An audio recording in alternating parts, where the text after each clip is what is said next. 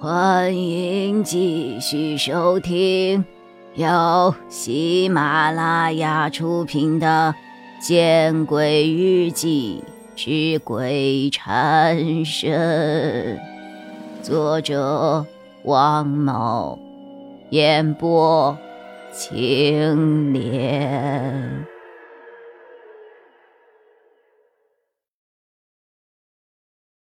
在这种环境下。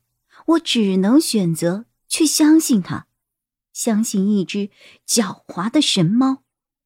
我换好了衣服，发现衣服下竟然放着那本《猫城记》。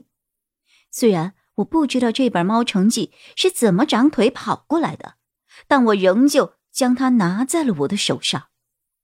本来我还试图在这个手术室里寻找我的手机还有行李，但当我看到……周围生锈的架子上，摆了各种装着人体器官的容器。之后，我吓得跌跌撞撞的跑出了手术室。跑到手术室门口的时候，我又差点被什么东西绊倒。我下意识的扭过头看去，却见是和尚的尸体。他的死相。和院长没有什么区别，都是自己的双手掐着自己的脖子。神猫再次回头看了我一眼，叫了一声。他的眼神和叫声都充满着不耐烦，似乎是在提醒我，不要再磨磨蹭蹭了。我跟着神猫，沿着走廊往外走，这才发现。这里的环境极其的陌生，似乎这里是一个废弃的医院，而我也从来没有来过这里。跟着神猫，我七拐八拐，终于走到了走廊的尽头。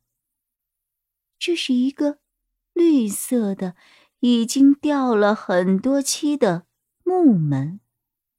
神猫蹲在木门的旁边，用后爪挠了挠头，然后等着我，似乎是在等我把门给打开。门没有上锁，我轻轻一推，门便被推开了。神猫看了我一眼，又喵了一声。我不知道何时有了听懂它叫声的能力。似乎明白，他是在向我告别，说他的使命完成了。神猫似乎早就猜到我会读懂他的叫声，于是又喵了一声后，率先从木门溜了出去。就这样走了，不需要我付出什么酬劳之类的吗？我觉得这根本不像是神猫的作风啊。等我打开木门走出去的时候，已经看不见神猫的踪迹了。而当我看到眼前的景象的时候，不由得为之一愣，我心中蹦出了一个问号：这里是哪儿啊？我的眼前是一片荒山野岭，晚风阵阵，吹得人。有些发寒。我不知道此刻是凌晨几点了。我向前走了两步，然后回头张望出来的大楼。这栋楼是一座看起来起码有五十年历史的老式三层楼。我们出来的小门旁边有着一个白色的牌子，上面的字迹模糊，只能够看见。部分的文字，应该是写着“什么什么山疗养院”。人总会对陌生的环境感到紧张的，我也不例外。我此刻除了易事的病号服以外，别无他物了。而神猫此时已经离开，我一时之间不知道该怎么办了。哦，我还有猫成记。只是我不知道，伟强他还在不在。我害怕这个不知名的疗养院里还有其他的疯子。毕竟在精神病收养中心的时候，我可记得工作人员至少有十几个呢。我不敢回头，我似乎总怕身后的黝黑走廊中伸出一只黑暗的大手把我给抓回去。神猫不在，我一点安全感都没有。我抱着猫成记，加快了步伐。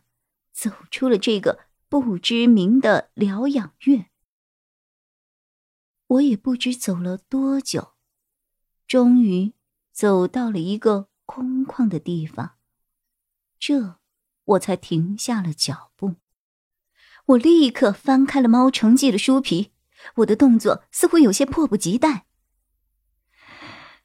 我深吸了一口气，面对空白的扉页。我正想试着呼唤伟强的时候，扉页上出现了一行极其熟悉的字体：“魏蓉蓉，好久不见。”我终于松了一口气，伟强还在。我，我欲言又止，我心中有太多的问题要问，但是却不知道。该先问哪一个？扉页出现了一个大大的问号，似乎是想问我究竟想说什么。我咬了咬牙，笑了笑。我我还以为你不在了呢。伟强自然是明白我说这句话，其实是在问，在和尚的卧室中，我向他求助，他为什么不理我？伟强给我做了一个极其合理的解释。那天那个光头女人走的时候，好像偷偷的打开了监视器。我想，她是想试试给你吃了影响人思维的药物，在你的身上效果会怎么样吧？你对着书自言自语，还真是骗过了他们。但我没料到后面的事情会发展成这样啊！实在对不起啊。没关系，我没有要生你气的意思。我连忙回答，似乎我又捕捉到了什么。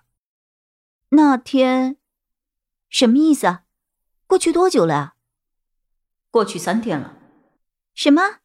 三天？我不由得吃惊，因为我偷听和尚和院长对话的时候，他们谈论的不是说要尽快开始解决。第四百四十四个祭品的问题吗？我还以为仅仅过去了几个小时而已。本集播讲完毕，你关注了吗？还没有？那，你转头看看身后。